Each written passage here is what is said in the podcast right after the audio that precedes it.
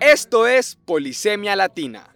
Todos conocemos personas de otras ciudades, países y culturas hispanohablantes, y a pesar de ello, muchas veces no logramos comunicarnos de manera excelente. Por eso, en nuestro podcast vamos a contarte los diferentes significados que se le dan a algunas palabras del español. Con esto, ya no se reirán de ti cuando digas que necesitas un pito estando en Madrid. Ya no te llevarás una sorpresa si te dicen que vas a un bonche en Colombia.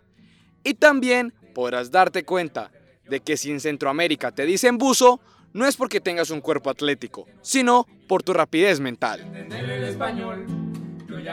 Es así que con este podcast podrás darle sentido a la siguiente frase. Ramiro compró un cacho y para no tener problemas con su madre, le dijo un cacho sobre un cacho con la vieja que le puso los cachos y por el hambre que le generó el cacho, fue a comprar un cacho de un cacho. ¿Te perdiste? Entonces escucha nuestro podcast Polisemia Latina y extenderás tu léxico latinoamericano. Difícil entender el español, si lo aprendes, no te muevas de región.